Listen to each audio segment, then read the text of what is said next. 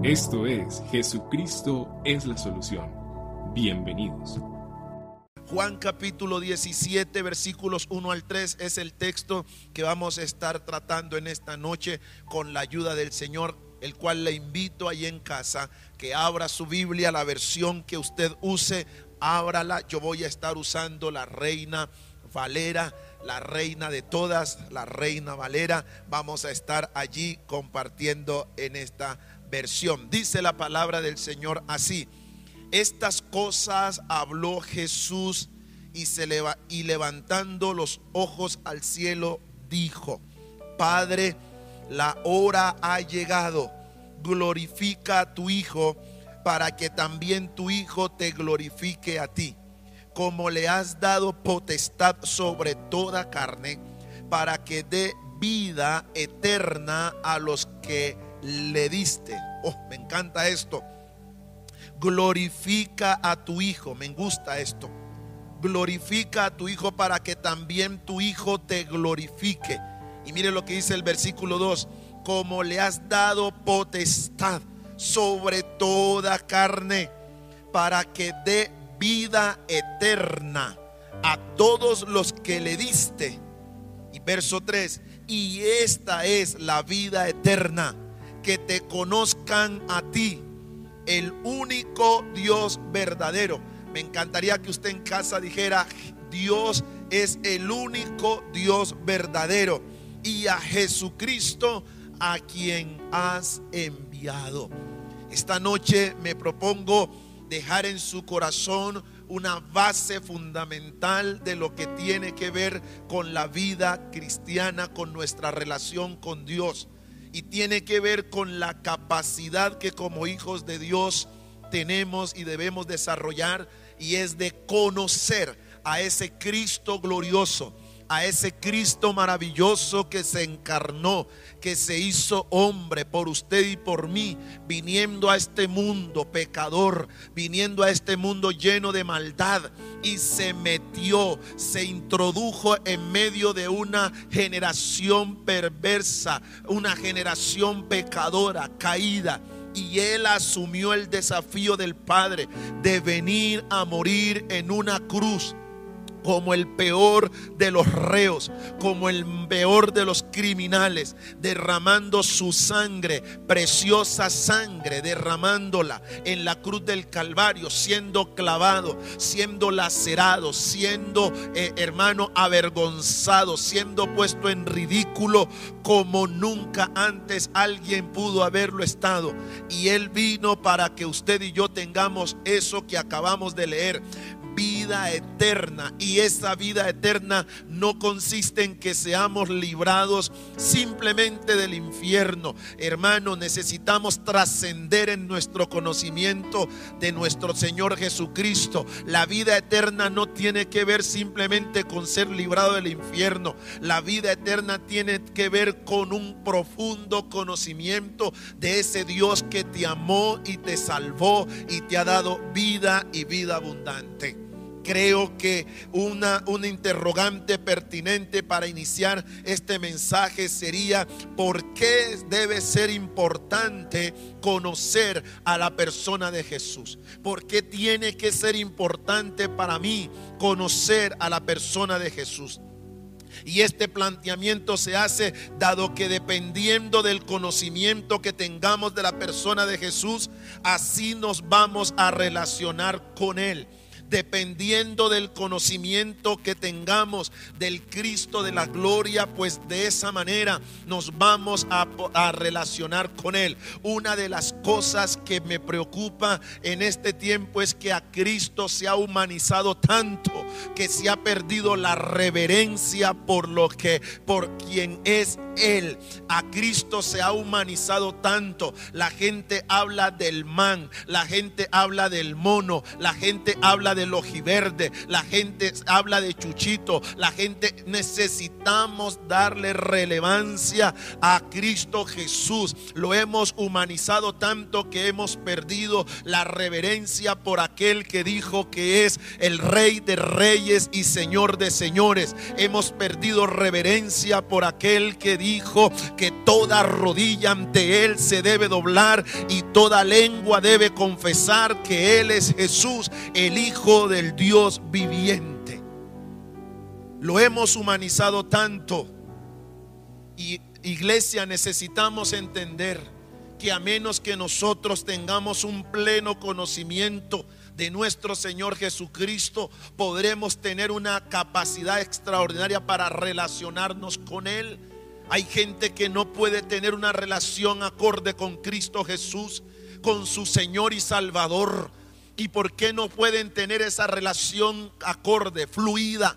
Porque no le conocen. Porque cuando tú no conoces a una persona, difícilmente te puedes relacionar adecuadamente con ella. Cuando usted no conoce a una persona, le cuesta saludarle. Cuando usted no conoce a una persona, le cuesta hablarle. Cuando usted no conoce a una persona, a usted le cuesta compartir con esa persona. ¿Por qué? Porque al fin de cuentas no le conoce. Para conocerle, entonces usted tiene que abrir la brecha, usted tiene que romper el hielo, usted tendrá que entrar a sentarse, conocer su nombre, qué hace, de qué vive, cómo se comporta, si tiene familia, qué es lo que realiza, qué es lo que más le gusta. Cuando usted desarrolla esa comunión, entonces usted va a tener conocimiento de esa persona y el conocimiento que usted tenga de esa persona podrá permitirle a usted relacionarse adecuadamente con esa persona. Yo creo que la iglesia en nuestros días sufre porque no puede relacionarse con Jesús. Pero no solamente el tener conocimiento de Cristo nos va a permitir relacionarnos adecuadamente con Él, sino que el conocimiento de Él nos permitirá ver la vida desde una óptica y desde una perspectiva distinta de igual manera nos hará caminar en este mundo de forma segura y estables y fortalecidos. ¿Por qué? Porque sabemos y entendemos a quién es que adoramos, a quién es el que servimos. Pablo dijo, porque yo sé a quién le sirvo, porque yo sé a quién le sirvo, decía el apóstol Pablo. Ese conocimiento que Pablo tenía de Cristo, eso era lo que para él le generaba, eso era lo que le generaba a Pablo la certeza, la convicción de que para él el vivir es Cristo y el morir era ganancia. Ese conocimiento que Pablo tenía de Cristo era lo que le permitía a él caminar seguro. Pablo no le tenía la muerte, él no le temía a nada. Por eso cuando él encarcelado, él no lloraba, él no se desanimaba, él no temblaba cuando cuando tenían que apedrearlo, cuando tenía que enfrentar la turba, cuando tenía que enfrentar lo que enfrentara.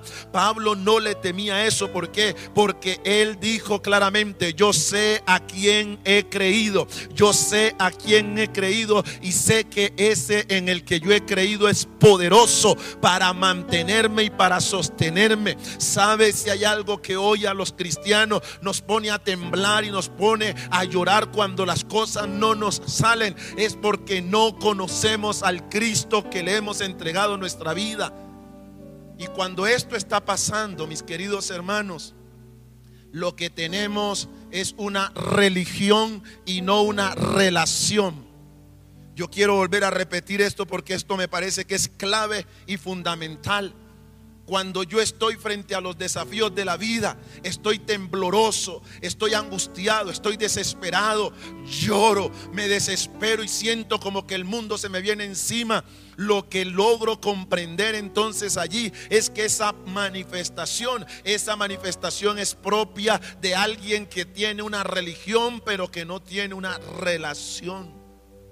Porque cuando tú tienes una relación entonces tú sabes el Dios del cielo, Jesucristo, el Hijo de Dios, Él está sentado en su trono y Él tiene dominio y control de todas las cosas. Esta es una oración poderosa la que hace Jesús. Él hace una oración extraordinaria. Y esta oración lo que hace es revelar lo que para Jesús era importante. Para Jesús era importante que sus discípulos conocieran quién era Dios, quién era Él. Y ahora usted va a comprender algo importantísimo aquí y por qué para Jesús esto era importante. Recordemos que aquí entonces vamos a tener todo un contexto de una serie de enseñanzas que Jesús viene dando. Por eso el escritor comienza en el capítulo 17, el verso 1, comienza diciendo, estas cosas habló Jesús. ¿Cuáles cosas? ¿Cuáles eran las cosas que Jesús había hablado? Que luego de que él habla esto, entonces levanta sus ojos al cielo y comienza a orar. Esa pregunta es importante porque te va a permitir entrar en el contexto y entender por qué Jesús está diciéndole al Padre que le conozcan a Él, que esos que, él que el Padre le había dado, que pudieran conocer al Padre como el único Dios verdadero y a Jesucristo a quien Él había enviado. En el capítulo 14 de Juan, usted va a encontrar que allí Jesús experimenta, Jesús tiene una experiencia allí con un hombre llamado Felipe. Cuando Jesús habló y dijo, yo soy el camino, la verdad y la vida, Felipe le dijo, Señor, ¿cómo tú dices a dónde vas? ¿Acaso nos has dicho quién, eh, eh, cuál es el camino? Y entonces Jesús le dice, yo soy el camino, la verdad y la vida. Y en ese contexto Felipe le dice, muéstranos al Padre y nos basta. Y Jesús le dice, dice a Felipe, Felipe, tanto tiempo que he estado contigo, eh, tanto tiempo que he estado con ustedes y todavía no me conoces. Y Jesús le dice, quien me ha visto a mí, ha visto al Padre. Quien me ha visto a mí, ha visto al Padre. Jesús viene hablando desde el capítulo 13 del libro de Juan, él viene con un episodio lavando los pies de sus discípulos. Recordemos que este, este, esta oración está dentro del marco de la, de la muerte de Cristo. Jesús está próximo a ser entregado. Jesús está próximo a ir a la cruz y él viene hablándoles a sus discípulos, dándole toda una serie de enseñanzas maravillosas y por eso él termina ese periodo, toda esa enseñanza y esas prácticas que él le enseña, le está dando a sus discípulos, lo termina con esta oración. El apóstol Pablo es uno de los que va a manifestar su arduo deseo por conocer cada día a Jesús. En Filipenses 3:10, Pablo va a decir a fin de conocerle esa es una expresión propia de Pablo, a fin de conocerle. Allá en Efesios 4:13, Pablo va a decir, hasta que todos lleguemos a la unidad de la fe y del conocimiento del Hijo de Dios, a un varón perfecto, hasta que todos lleguemos al conocimiento de Dios. Para el apóstol Pablo, esa era un deseo, era el deseo más fervoroso que él podía tener como seguidor de Jesucristo. Y conocer a Cristo en el sentido paulino, mis amados hermanos, es el tipo de relación concreta, un tipo de relación fundamentada, no una relación mística no una, una, relación mística. Pablo no estaba deseoso de algún conocimiento secreto de Cristo, más allá de lo que la palabra de Dios revela de Jesús. Pablo no andaba escarbando a ver si más allá de lo que la Biblia revela de Jesús había algo más que él pudiera conocer. No, él sencillamente quería que cada día se manifestara lo que de Cristo se había dicho tanto en los profetas como en todo el Antiguo Testamento y a través del Nuevo Testamento con los apóstoles. Pablo quería conocer a Jesús.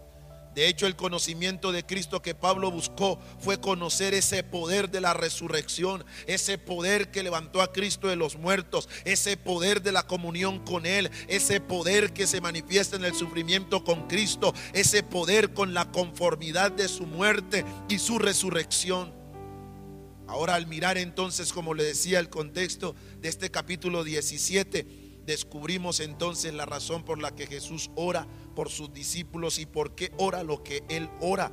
Jesús viene poniendo en perspectiva todo lo que tiene que ver con, una, con su muerte la forma como sería entregado, las, las, traiciones que sufriría, lo que los discípulos debían poner en práctica, la acción del Espíritu Santo cuando Él ya no estuviera en medio de sus discípulos. Y en ese orden de ideas entonces Jesús desarrolla no solamente enseñanzas, sino acciones que los discípulos tenían que poner en práctica. Por eso el capítulo 17, el verso 1, comienza diciendo, estas cosas habló Jesús. Jesús venía hablándole a sus discípulos de una serie de enseñanzas. El, contexto más, más próximo es el capítulo 14 y 15, cuando él viene hablando de la manifestación del Espíritu Santo, de cómo el Espíritu de Dios iba a manifestarse en medio de ellos.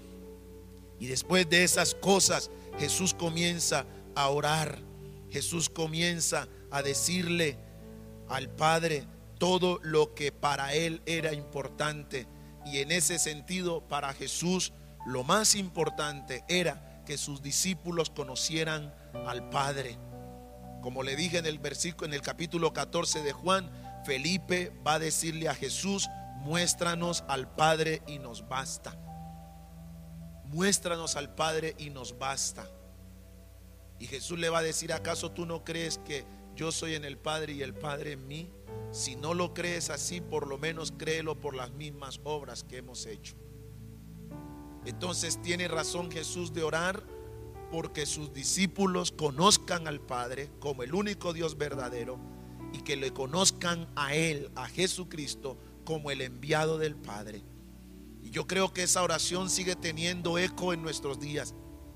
Porque si algo hoy tenemos que, para decir verdad, es que vemos una iglesia un poco floja en cuanto al conocimiento, y diría yo no un poco, sino una iglesia muy floja en cuanto al conocimiento de ese Cristo que dice la iglesia que le ha entregado su vida.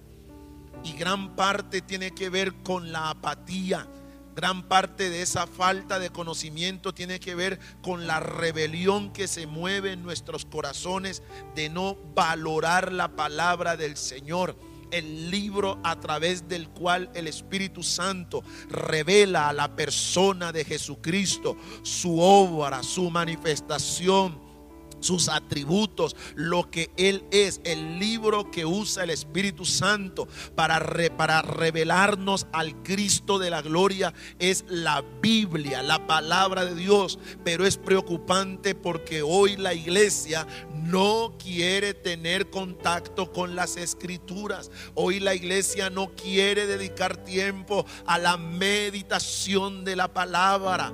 Hoy la iglesia no quiere pasar tiempo, hermano con la palabra. Y si el Espíritu Santo, el libro que usa para revelar a Cristo es la Biblia, y si yo rehuso tener comunión con la Biblia, pues mi conocimiento de ese Cristo glorioso va a ser vago, añadiendo y, puntualizando algo que me parece trascendental. En la Biblia todo el mensaje de la Biblia gira en torno a Cristo.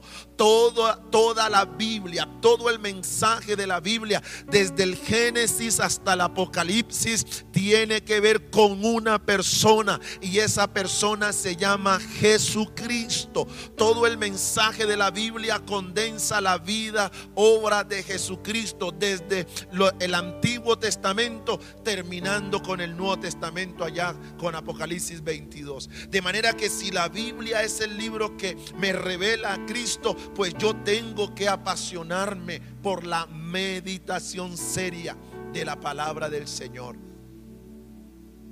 Yo quiero en esta noche recordar las palabras de un pastor amigo que en algún momento lo escuché.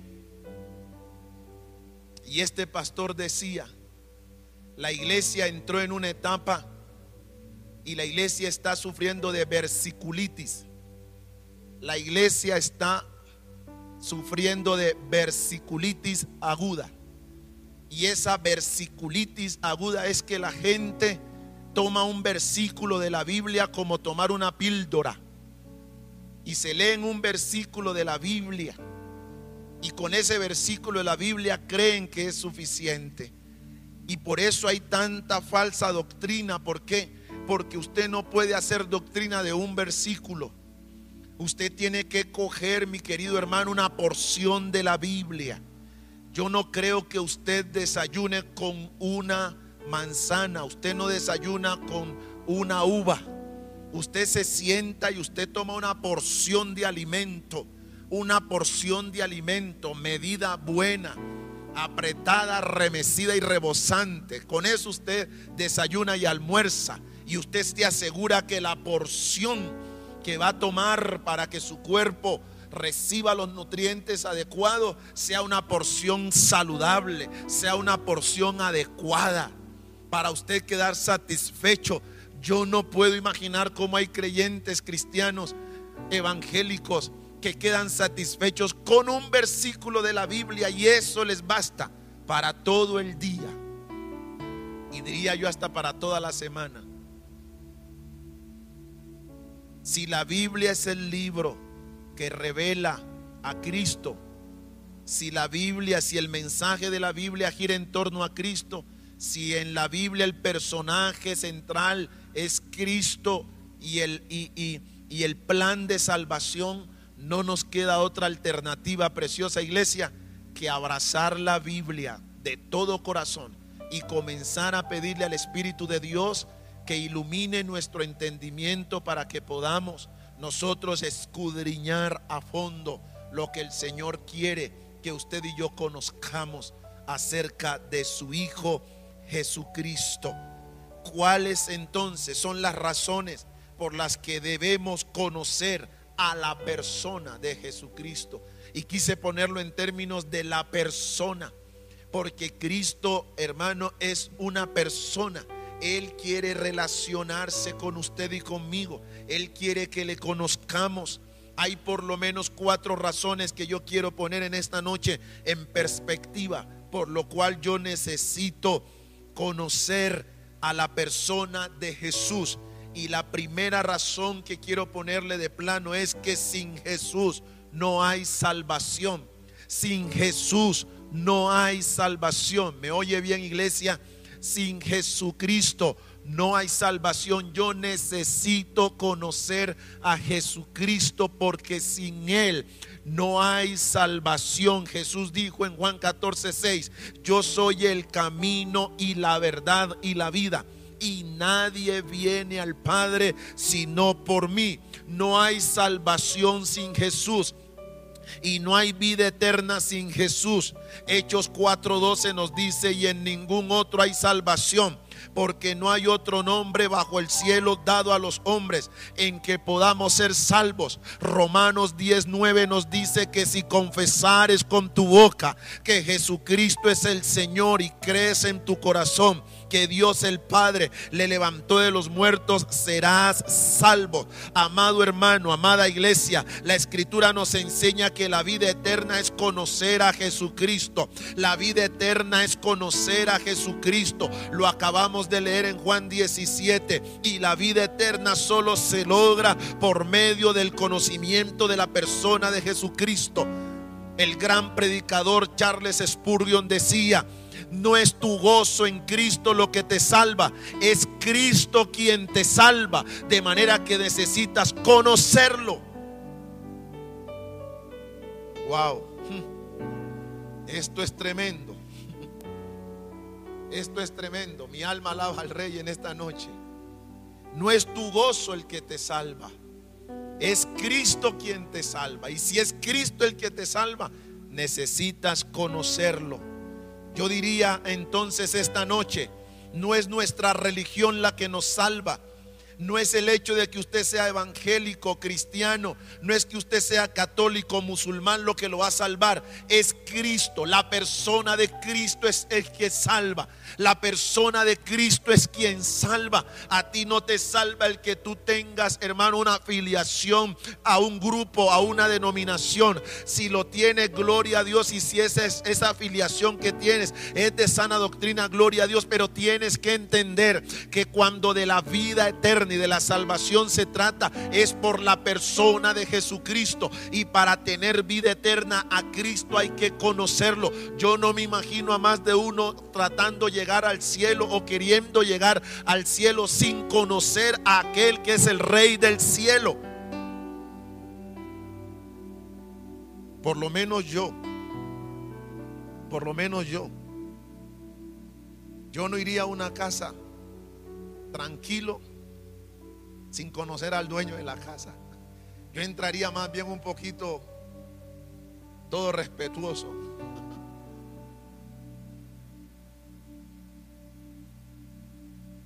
Pero ¿qué pasa cuando usted conoce al dueño de la casa? Usted llega con alegría, con gozo, con satisfacción, porque ya anteriormente usted ha tenido una comunión, conoce a esa persona.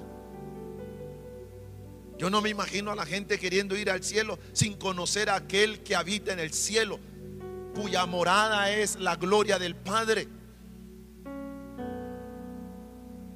No es nuestra religión la que nos salva. No es el tiempo que llevemos en la congregación la que nos, lo que nos salva. No es nuestra devoción la que nos salva. No es nuestro servicio el que nos salva. O cualquier otra cosa que hagamos no es lo que nos salva. Lo que nos salva es la persona de Jesucristo. Y usted me preguntará entonces, pastor, ¿y entonces servir a Dios es malo? O sea, que no lo puedo hacer. No. Toda vez que tu servicio sea el fruto y sea el resultado de haberlo conocido a Él. Y permítame, yo hago una acotación aquí que me parece fundamental. Siempre le pregunté al Señor, Señor, ¿cuál es la razón por la que mucha gente comienza con un ánimo fervoroso sirviéndote? Y de repente en el camino tiran la toalla, dejan todo botado, se descarrilan, se despilfarran. Y la respuesta que el Señor trajo a mi corazón fue, no me conocen.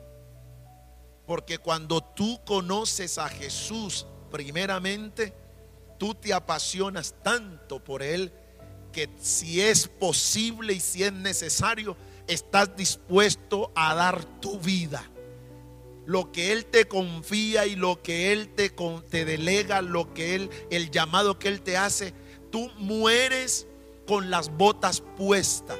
Pero esa gente que usted lo ve que arrancan a servir a Dios todos motivados y de repente en el camino pareciera que la pólvora se les enfrió.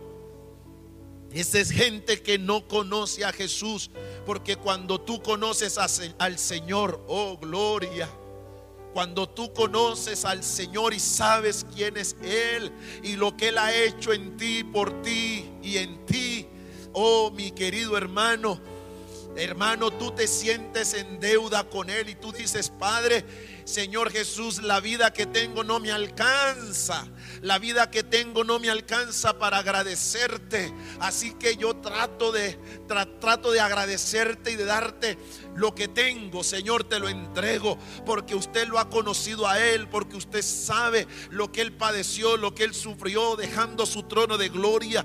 Usted sabe quién es él, él es el rey, el soberano de la creación, el único y sabio Dios, él es la imagen visible del Dios invisible. Cuando usted lo conoce a Él, entonces usted se apasiona y pase lo que pase, venga lo que venga. Usted sigue al Señor hasta el final, hasta el último suspiro de su vida. ¿Sabe por qué? Porque usted lo conoció a Él. Bendito el nombre del Señor.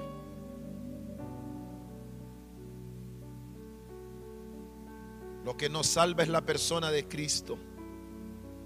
Y si esto es verdad, debemos conocerlo. Y Él se ha dado a conocer ya. Esto no es una búsqueda infructuosa. Esto no es como buscar una aguja en un pajar. No, Él se ha dado a conocer. De modo que no tenemos excusa para conocerlo. Pablo lo dijo de esta forma, Romanos capítulo 1 versículos 19 y 20, porque lo que de Dios se conoce les es manifiesto, pues Dios se lo manifestó, porque las cosas invisibles de Dios, su eterno poder y deidad se hacen claramente visibles desde la creación del mundo, siendo entendidas por medio de todas las cosas hechas, de modo que no tenemos excusa el Evangelio es la buena noticia acerca de Jesucristo. ¿Me está escuchando iglesia? El Evangelio es la buena noticia acerca de Cristo Jesús.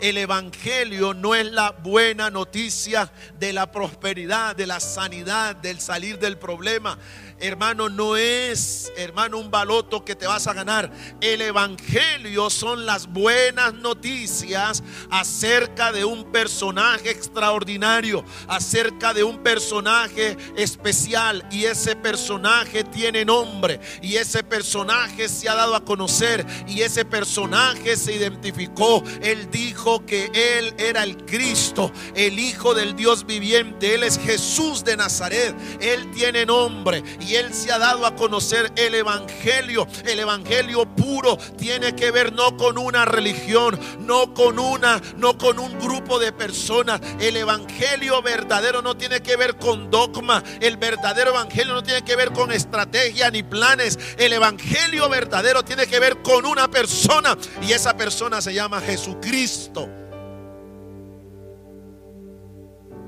Uh, al cual debemos conocer. Ese es el Evangelio. Cuando a usted y a mí nos cambian ese Evangelio, hermano, por eso Pablo peleaba, perdóneme, uso esta expresión, Pablo peleaba en el buen sentido de la palabra. Léase la carta de Pablo a los Gálatas. Si una inconformidad hubo en, en, el espíritu de Pablo cuando escribió a los Gálatas, cuando él en el capítulo 1 les dice, estoy impresionado cómo de una forma tan fácil ustedes se han dejado engañar. Porque Él allí va a hablar de ese otro evangelio. Y por eso dijo que si alguien, si alguien viniera a hablarles, y aún dijo, si nosotros mismos viniéramos a hablarles acerca de otro evangelio, ese sea anatema. Porque no hay otro evangelio. No hay otro evangelio. El evangelio verdadero son las buenas noticias acerca de Jesucristo. De la persona de Cristo.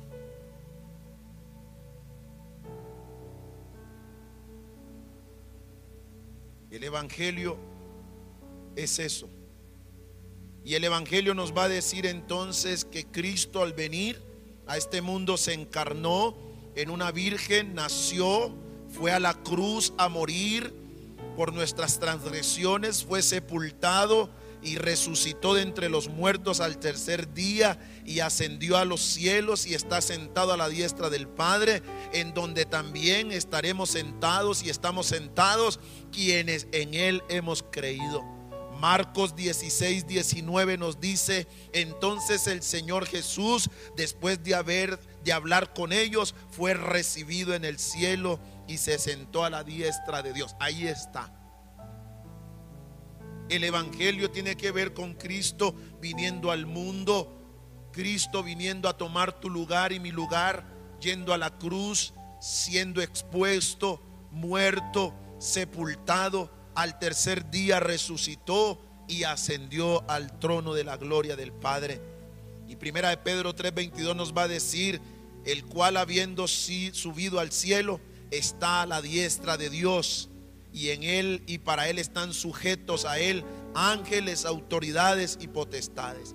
De manera entonces que la razón, la primera razón que tengo para conocer a Jesucristo es porque tengo que entender que sin Jesucristo no hay salvación. No hay salvación sin Jesucristo. Usted no puede procurar ser salvo sin conocer a Cristo. Pero pastor, es que yo creo acá no es Cristo si el personaje, si en quien usted ha puesto su confianza no tiene el nombre de Cristo, el Hijo de Dios, usted no va a ser salvo porque nadie murió en la cruz por usted y por mí, sino Cristo el Señor. Por eso le leí anteriormente, en ningún otro hay salvación. La segunda razón por la que necesito conocer a Jesucristo es porque Jesucristo es la piedra angular Hechos capítulo 4 versículos 11 y 12 nos dice, este Jesús Este Jesús es la piedra reprobada por vosotros los edificadores, la cual ha venido a ser cabeza del ángulo o la piedra angular y en ningún otro hay salvación porque no hay otro nombre bajo el cielo dado a los hombres en que podamos ser salvos.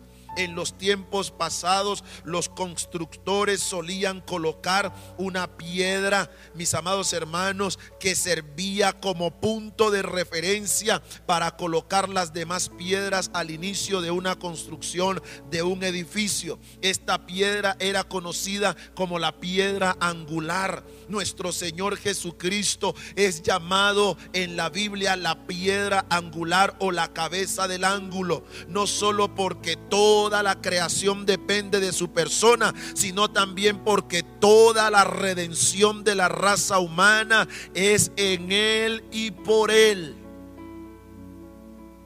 Colosenses capítulo 1 versículos 15 al 18 nos dice, Él es la imagen del Dios invisible, el primogénito de la creación porque en Él fueron creadas todas las cosas, las que hay en los cielos y las que hay en la tierra, visibles e invisibles, sean tronos, sean dominios, sean principados, sean potestades. Todo fue creado por medio de Él y para Él. Y Él es antes de todas las cosas y todas las cosas en Él subsisten y Él es la cabeza del cuerpo que es la iglesia. Él es el principio, el primogénito entre los muertos para que en todo tenga Él la preeminencia. Wow. Oiga, esto es poderoso.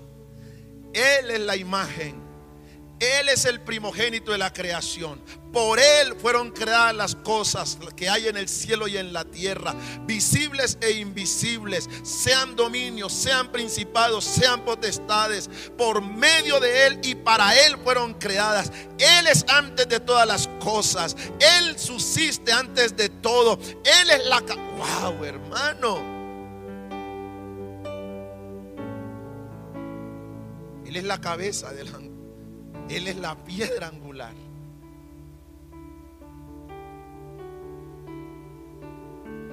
Y Hebreos 1.3 nos dice, el cual siendo el resplandor de su gloria y la imagen misma de su sustancia, y quien sustenta todas las cosas con la palabra de su poder, habiendo efectuado la purificación de nuestros pecados, por medio de sí se sentó a la diestra de la majestad en las alturas. Jesucristo es el centro de la revelación bíblica. Oh, gloria a Dios. Jesucristo es el centro de la revelación bíblica. Por eso la revelación bíblica no está sujeta a un hombre, no tiene que ver con un personaje de esta tierra. Jesucristo, yo quiero que usted, si es de los que le gusta tomar nota, póngalo en mayúscula. Jesucristo es el centro de la revelación bíblica. Por eso todo mensaje que no encarna a Cristo, toda predicación que no tenga que ver con Jesucristo, toda predicación que no te lleve a Cristo, Es una predicación que careció del centro del Evangelio.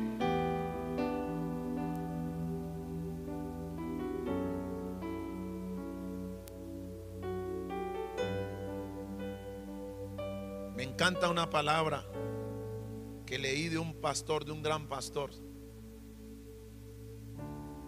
Sugel Michelén. Él dice, hablando de la predicación, que hay una avenida que el predicador nunca debe dejar de transitar. Y es una avenida obligatoria. Esa avenida se llama Jesucristo. Por ahí tenemos que pasar. Queriendo él decir acerca de la predicación que ninguna predicación, por más contundente que sea, si no muestra a Cristo sino muestra a Cristo como el centro de la revelación y que el individuo que escuche la predicación se encuentre con Cristo, esa predicación careció de mucho peso. Permítame, le digo esto. Jesucristo es el centro de la revelación bíblica. Él está desde Génesis 1.1 hasta Apocalipsis 22.21. ¿Lo entendió, no? Él es el centro de la revelación bíblica. Él está desde Génesis 1.1 hasta Apocalipsis 22.21. Él es la piedra angular. Por eso necesito conocerlo. Porque Él es el centro de la revelación. Por eso necesito conocerlo. Entonces, primera razón porque sin Jesucristo no hay salvación. Segunda razón por la que debo conocer a la persona de Jesús es porque Él es la piedra del ángulo. Tercera razón por la que debo conocer a Jesucristo es que conocer a Jesucristo es conocer a Dios. Conocer a Jesucristo es conocer a Dios. El anhelo de Dios siempre ha sido relacionarse con su pueblo. De hecho, no podemos olvidar que fuimos creados para tener comunión con Él, para relacionarnos con Él. Sabemos todos que por causa del pecado, cuando nuestros primeros padres ceden a la propuesta satánica, pues esa comunión, esa relación con la que vemos iniciar todo el proceso de la creación, donde el hombre y su creador tenían una comunión íntima, sustancial.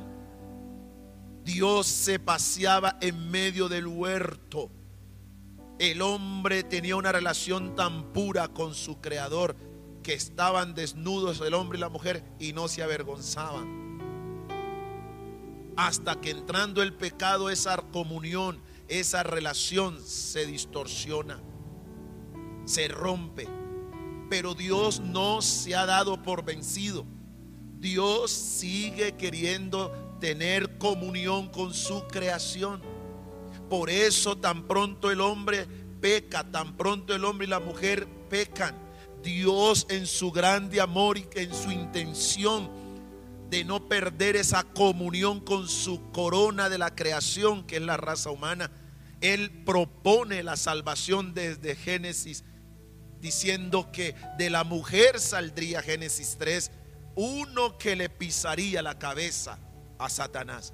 Y a lo largo de todo el Antiguo Testamento nosotros vamos a encontrar imágenes tras imágenes, eventos, episodios, personajes, familias, que todos apuntan a quien? A esa promesa de que de la mujer vendría uno que le pisaría la cabeza a Satanás. Cuando hace Cristo la aparición, siendo afirmado todo este proceso por los profetas, y Cristo hace su aparición allí a través de su nacimiento. Ese Cristo maravilloso que viene al mundo es ese Dios queriendo relacionarse, queriendo restaurar de nuevo esa relación, esa comunión con su creación. Por eso conocer a Cristo es conocer a Dios porque Cristo es Dios Dios hecho hombre. Jesucristo es Dios hecho hombre. Por eso cuando usted conoce a Cristo, conoce a Dios. Porque el Hijo es igual al Padre. Y el Padre le ha dado toda potestad al Hijo. Y el Hijo no hace nada que el Padre no quiera. Porque el Padre y el Hijo uno son.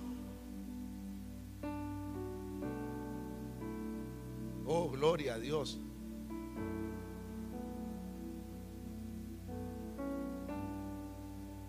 esa relación se rompe, es interrumpida.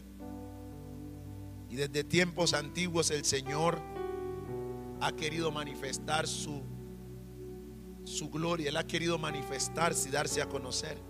Hebreos capítulo 1 versículos 1 y 2 nos dice, Dios habiendo hablado muchas veces y de muchas maneras en otro tiempo a los padres por los profetas, en estos postreros días nos ha hablado por el Hijo, a quien constituyó heredero de todo y por quien asimismo hizo el universo.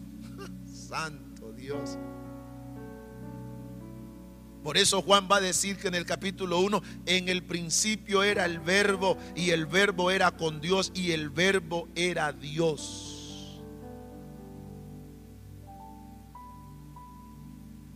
Juan capítulo 14, versículo 7. Nos dice lo siguiente. Jesús dijo, si me amáis, perdón, si me conociereis, también a mi Padre conoceríais. Y desde ahora le conocéis y le habéis visto. Esto era lo que le decía de Felipe. Felipe le dijo, Señor, muéstranos al Padre y nos basta. Señor, muéstranos al Padre y, nos basta. Pero Jesús le acaba de decir, si me, si me conociereis, también a mi Padre conoceríais. ¿Por qué? Porque conocer a Jesús es conocer a Dios. Esto es poderoso, hermano. Esto tiene una virtud extraordinaria. Pero Felipe no se queda satisfecho, sino que Felipe le dice, Jesús, Señor, muéstranos al Padre y quedaremos satisfechos. ¿Y cuál fue la respuesta de Jesús? Versículo 9. Jesús le dijo, tanto tiempo hace que estoy con vosotros y no me has conocido, Felipe. Y cuando yo leía esta porción, yo decía, Señor, a ratos yo soy un Felipe. Yo decía, Señor, como este Felipe que está aquí, ¿cuántos Felipes hay más? Que tú nos estás diciendo tanto tiempo con ustedes y todavía no me conocen. Tanto tiempo. Tanto tiempo usted en la congregación, tanto tanto que usted hace alarde de sus años de cristianismo, pero todavía usted se turba. Tanto tiempo usted en el Evangelio, pero a usted todavía Satanás le pega unas engañadas. Tanto tiempo usted en el Evangelio y todavía usted no se da cuenta que el Señor tiene dominio y control de todas las cosas. No, no, no, usted no lo sabe porque usted, usted de los que hace, de los que usted, usted de los que se angustia, se desespera. Y Jesús nos está diciendo esta noche, tanto tiempo con ustedes y todavía no me conocen. Hola, nosotros somos una representación de alguna manera de ese Felipe. Y el Señor le dice, Felipe, el que me ha visto a mí, ha visto al Padre. Felipe, el que me ha visto a mí, ha visto al Padre. Por eso es tan delicado, mi querido hermano, cuando nosotros hablando de la Trinidad, nosotros desgregamos la Trinidad diciendo primera, segunda, tercera persona de la Trinidad. Eso no existe en la Biblia. No hay primera, no hay segunda, ni hay tercera persona en la Trinidad, mi querido hermano. La Trinidad es una manifestación misteriosa de Dios, un Dios que se, que se manifiesta en tres personas, hermano, pero no lo podemos llamar uno. Usted es el mayor, usted es el menor y usted es el que queda después del menor.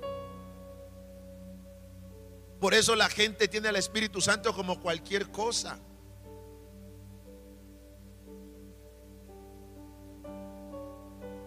Leyendo un libro por ahí bien interesante.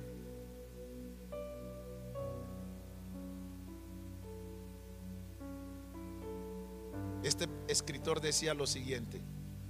Imagínese usted, él hablando de la Trinidad. Y él decía, imagínese esto. Vamos a suponer que aquí hay un podio. ¿Sí? Todos comprendemos que es un podio, ¿no? El lugar donde se suben los, los que ganan una competencia.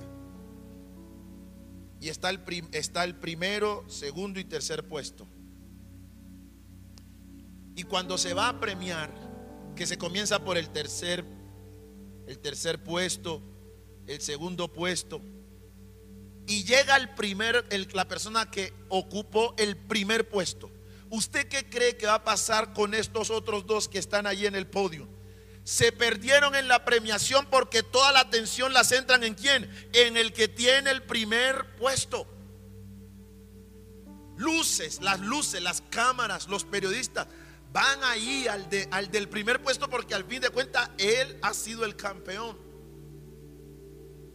¿Y sabía usted que hacíamos nosotros de alguna manera, lógicamente, guardando las proporciones?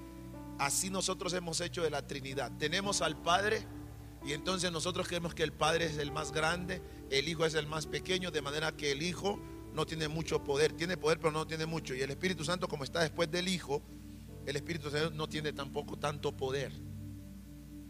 Y esto es una cosa terrible que la Biblia jamás lo menciona. La Biblia no habla de primera, segunda y tercera persona de la Trinidad. La Biblia habla de un Dios que es Padre, un Dios que es Hijo y un Dios que es Espíritu Santo. ¿Cómo funcionan? No me pregunte, porque entre otras cosas tengo que decirle que esto es un misterio.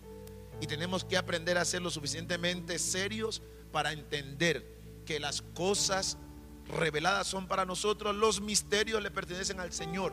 Cuando lleguemos al cielo, ahí le preguntará usted al Señor, Señor, ¿cómo fue que usted habló de la, del Padre, del Hijo, del Espíritu Santo? Allá lo conocerá. Pero suficiente con que la Biblia a mí me diga que Dios el Padre es Dios, que Dios el Hijo es Dios y que Dios Espíritu Santo es Dios. Y merecen toda la gloria igual, y merecen toda la honra igual, y merecen toda la alabanza igual y merecen toda la exaltación igual.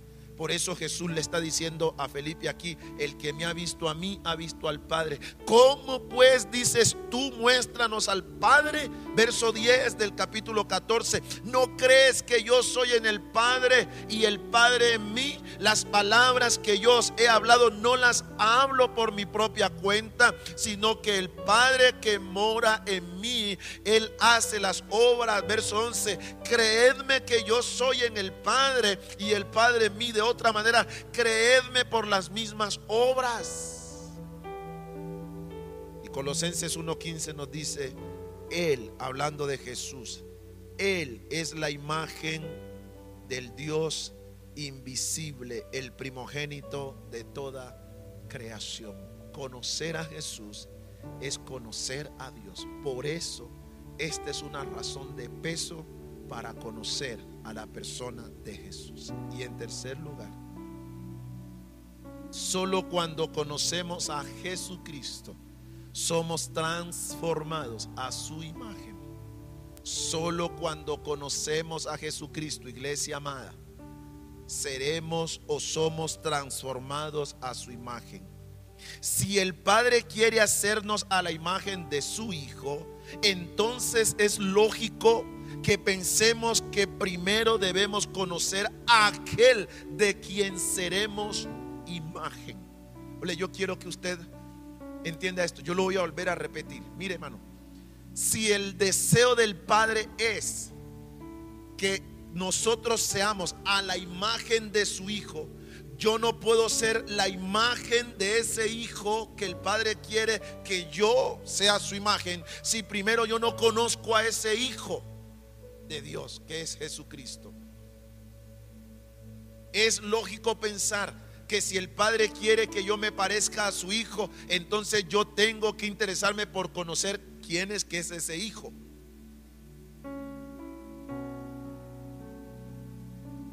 Romanos 8:29 nos dice, porque a los que antes conoció también los predestinó para que fuesen hechos conforme a la imagen de su Hijo para que el Hijo sea el primogénito entre muchos hermanos. A los que antes, a los que antes conoció, también nos predestinó. Y a estos que conoció y predestinó, Él quiere que estos seamos, es decir, nosotros seamos a la imagen de su Hijo. La meta del Padre es que usted y yo lleguemos a ser una nueva persona en Cristo.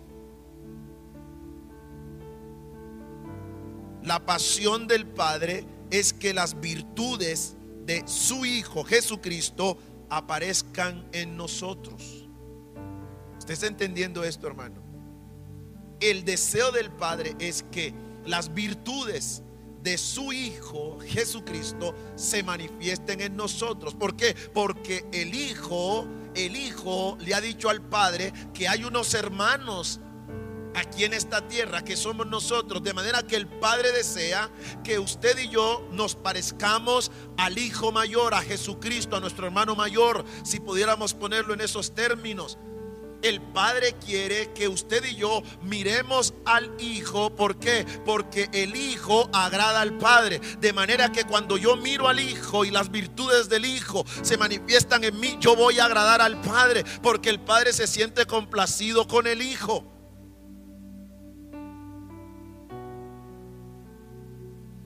La Biblia llama a esas virtudes fruto. Lo que estamos evidenciando, lo que la gente quiere ver en nosotros son las virtudes del Hijo de Dios. El fruto de un árbol es externo. El fruto es lo que dice de un árbol lo que ese árbol es, qué clase de árbol es. Por eso encontramos mucho sentido a las palabras de Jesús, Lucas 7:16, por sus frutos los conoceréis. ¿Cómo es que la gente va a creer que somos hijos de Dios? ¿De qué manera es que la gente va a creer que, que nosotros somos hijos de Dios? Hermanos, no hay otra alternativa. Por las virtudes de Jesús manifestándose en nosotros.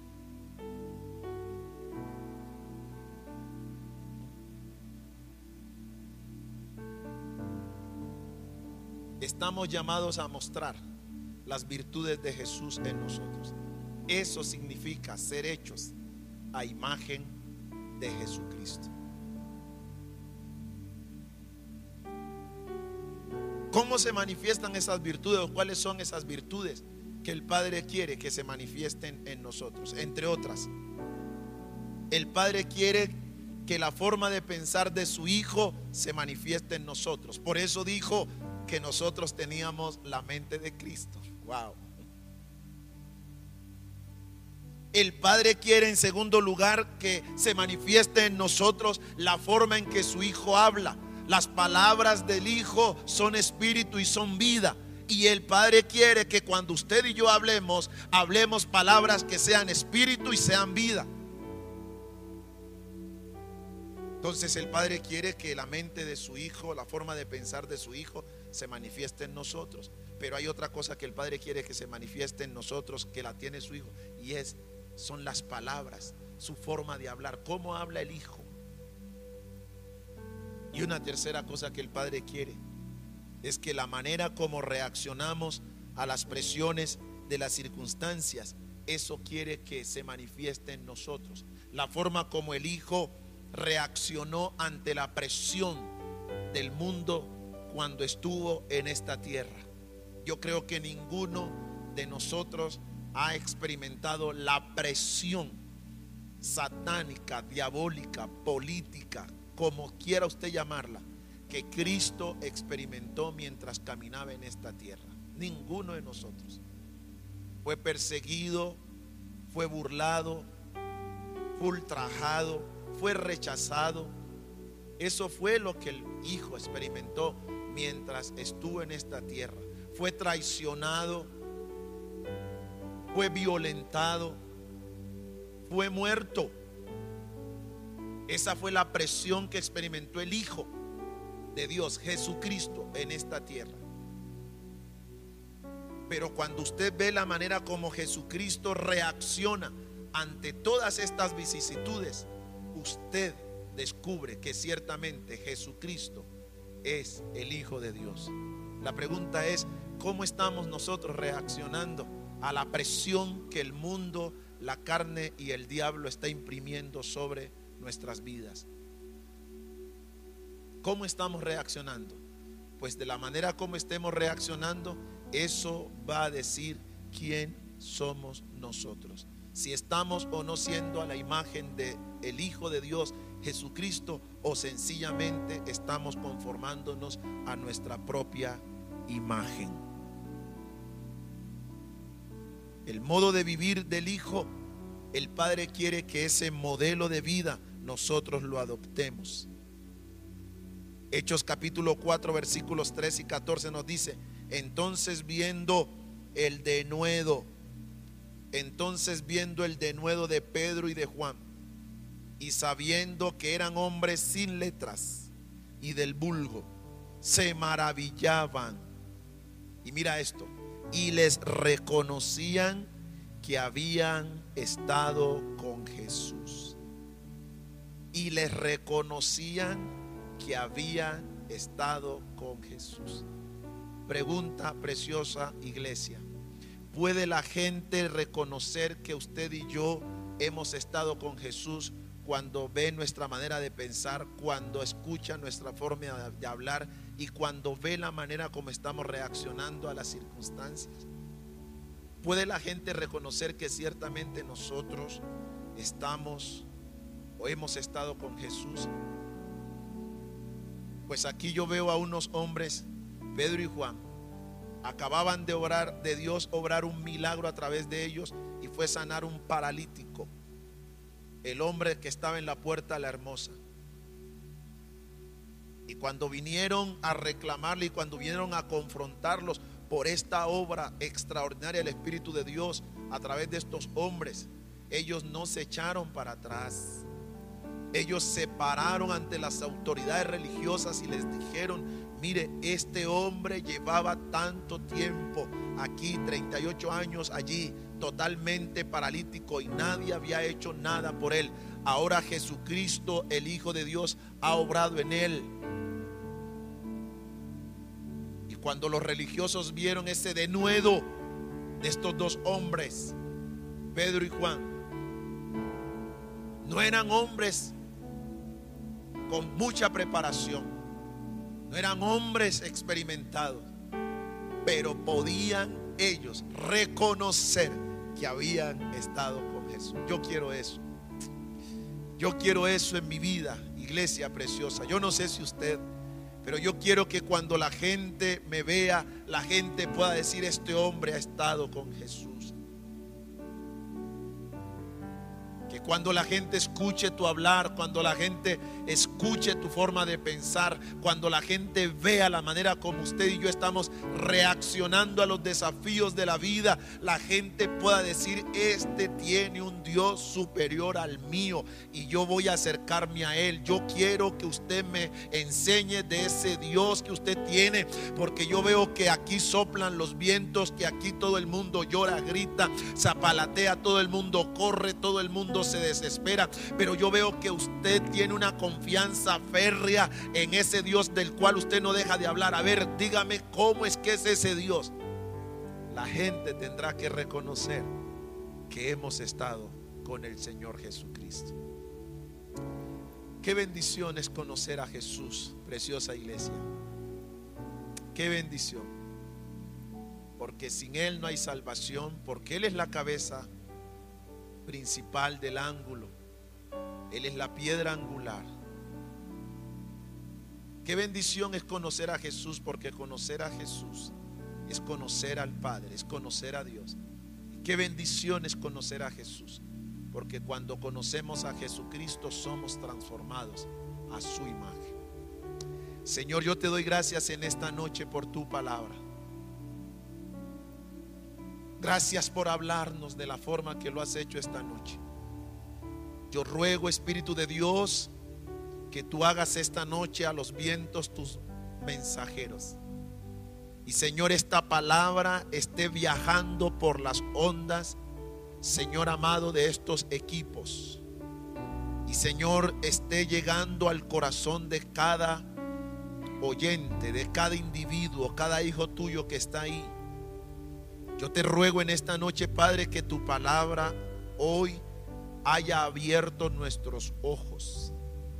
Yo te pido en esta noche, Padre bueno, que tu palabra hoy, Señor, haya sacudido nuestro espíritu al punto que a partir de hoy nuestra vida jamás y nunca sea igual en cuanto al conocimiento de nuestro Señor Jesucristo. Señor, aquí estamos esta noche Reconocemos que te necesitamos. Reconocemos que necesitamos conocerte más. Perdónanos, Señor. Cuando hemos llorado ante la presión de la circunstancia, olvidándonos que si bien la realidad que vivimos en este mundo no la podemos esconder, también es tan real y cierto que tú eres nuestro Dios y estás sentado en tu trono de gloria. Yo te pido en esta noche, Padre, que esta tu palabra, Dios mío, reconforte. Que esta palabra esta noche aliente. Que esta palabra esta noche bendiga. Que esta palabra esta noche, Señor amado, fortalezca. Cambie la perspectiva, la visión. Que esta palabra esta noche, Señor, traiga nuevas fuerzas. En el nombre de Cristo Jesús. Que esta palabra no pase desapercibida por los corazones que esta palabra encuentre, Señor, una tierra fértil ahí en cada hogar. Y esta palabra produzca fruto al 30, al 60 y al 100 por uno. Es mi oración en esta noche. Te lo pido, oh Padre, en el nombre de Jesucristo. Y mientras la iglesia ahí ora, yo no quiero terminar este mensaje sin darle oportunidad a la persona que quizás está conectada allí o posiblemente va a escuchar luego este mensaje. Yo acabo de decir que conocer a Cristo tiene unas razones de peso. Y una de esas razones es porque sin Jesucristo no hay vida eterna. Si tú mueres sin, sin darle tu vida a Jesucristo, si tú hoy, mañana o cualquier momento partes de este mundo y tú no has entregado tu vida a Jesucristo, tú no vas a ser salvo. Por eso yo quiero darte hoy la oportunidad de que allí donde estás le puedas decir al Señor Jesucristo que tú quieres que Él entre a tu corazón. Y se lo vas a decir de la siguiente manera, allí donde estás, cierra tus ojitos y dile, Señor Jesucristo, hoy reconozco que tú eres el Hijo de Dios. Reconozco que solo en ti y a través de ti hay vida eterna. Tú oraste para que te conozcan a ti. Y yo hoy quiero conocerte, Señor. Dígaselo allí en voz alta. Yo quiero conocerte revélate a mi vida como mi Salvador, como mi Señor, como mi sanador, como mi restaurador. Revélate, Señor Jesús. Hoy te necesito, lo reconozco. Y te pido que me des vida eterna. Anota pues mi nombre en el libro de la vida. Y cuando parta de este mundo, sabré que tengo morada delante de ti. Gracias Jesús por el regalo de la vida eterna. Gracias Dios por amarme a través de tu Hijo Jesucristo. Gracias Espíritu Santo por estar dentro de mí. En el nombre de Jesús. Amén y amén. Gracias Señor por esta noche. Gracias Señor por hablarnos. Gracias Señor por darnos tu palabra. Yo oro en esta noche, Padre, que tu bendición, la gracia de tu Hijo Jesucristo y la guía de tu Santo Espíritu sea con cada hijo tuyo que en esta noche está ahí conectado. Bendice a tu pueblo con paz, con provisión, con abundancia. Abre los cielos y haz llover Señor, sobre cada territorio, sobre cada tierra, sobre cada familia, en el nombre de Jesucristo. Muchas gracias. Amén y amén. Gracias por escucharnos. Comparte este audio y recuerda que Jesucristo es la solución. Más que un nombre, una verdad.